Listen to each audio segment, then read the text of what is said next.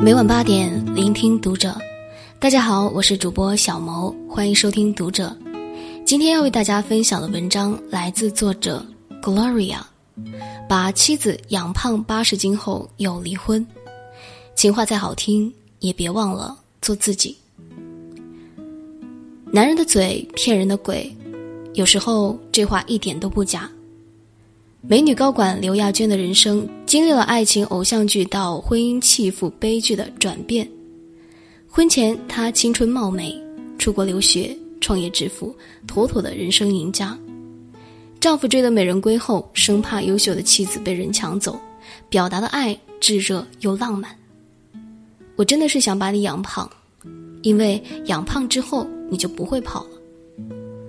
婚后，刘亚娟放弃了一切，成为了全职太太。心甘情愿地困在丈夫的幸福期许里，如夫所愿，产后发胖八十斤。结果，那个曾经说起情话来暖心窝的丈夫，嫌弃妻子的肥胖，更要因此离婚。他说：“你瘦的时候怎么作都可以，但是你现在这样，我受不了。委屈吗？当初说要把我养胖的人是你，如今要抛弃我的人也是你。”这样的丈夫太不靠谱，现在嫌弃妻子胖，以后未必不会介意妻子年老色衰。胖不过是块试金石，检验出婚姻里嫁的那个人到底是人是鬼。真正爱你的男人会接纳你的不完美，真正爱你的男人会坦然接受妻子的不完美。鲁豫曾经采访香港娱乐圈的大佬向华强，他问：“你喜欢聪明的女人？”但也要漂亮，对吗？向华强坐直了身子，想了想后说：“那个人总是会变老的，就像我们在一起三十年，她瘦的时候很漂亮，但是胖胖的也很可爱。大佬口中可爱的女人，就是被众人称之为向太的陈岚。当年她艳光四射，站在关之琳旁边也毫不逊色。她查出肿瘤。”向华强说：“自己从没怕过什么，但真的很怕没有老婆的日子。幸好手术成功，因药物作用，向太发福变胖。面对鲁豫的询问，向华强亲昵地牵着老婆的手。他怎样都 OK，我就是离不开他，你说怎么办？比我不管你多胖，我都不嫌弃你，更温馨的情话是：原来你胖了这么可爱。”如果妻子因为某些不完美而自卑难过时，靠谱的丈夫更会心疼她的身体，担心她的状态，会和她并肩作战，变得更好。就像广州的高校老师李毅，妻子产后变胖，五个多月体重一斤都没有下去，每天都处于绝望之中。为了妻子，李毅专门考取了美人鱼教练资格证，陪着妻子水下减肥。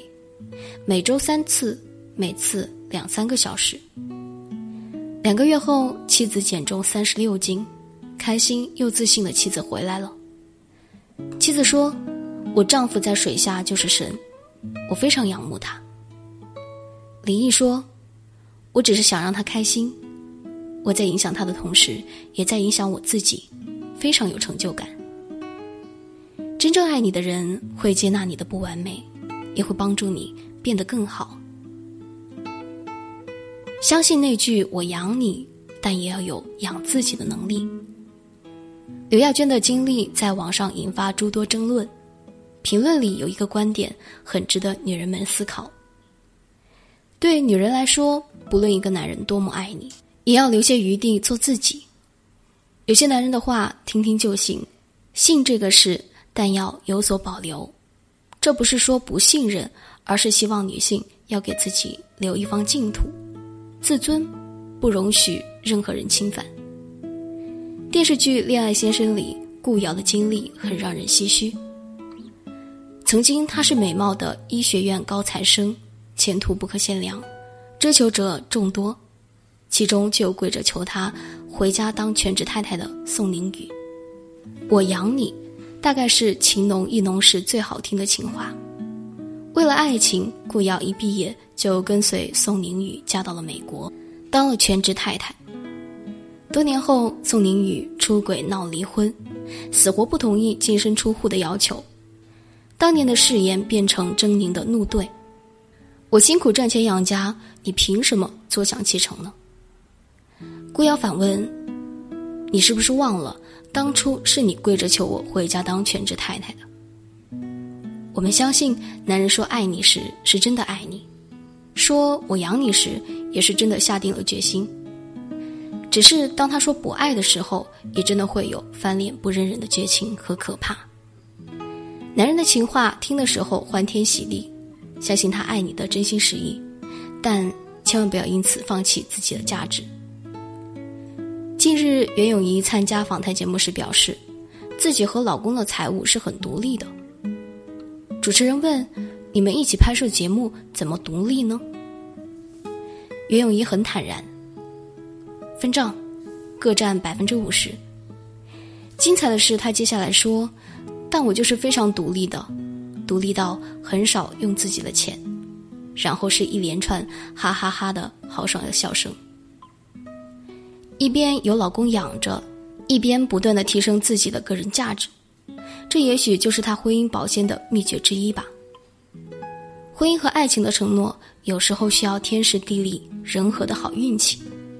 但幸福的婚姻大多都有共同点，就像袁咏仪一样，相信老公“我养你”的深情厚谊，同时呢，也保持着养活自己的能力。我坦然接受你的宠爱和滋养，但我也从不依附，随时能向老公反馈能量。独立的自己才是幸福婚姻最大的保障。苏菲玛索说：“女人可以衰老。”但一定要优雅到死，别在婚姻里自我迷失而失去光泽。一个女人真正的独立，包括经济独立和精神独立两个方面。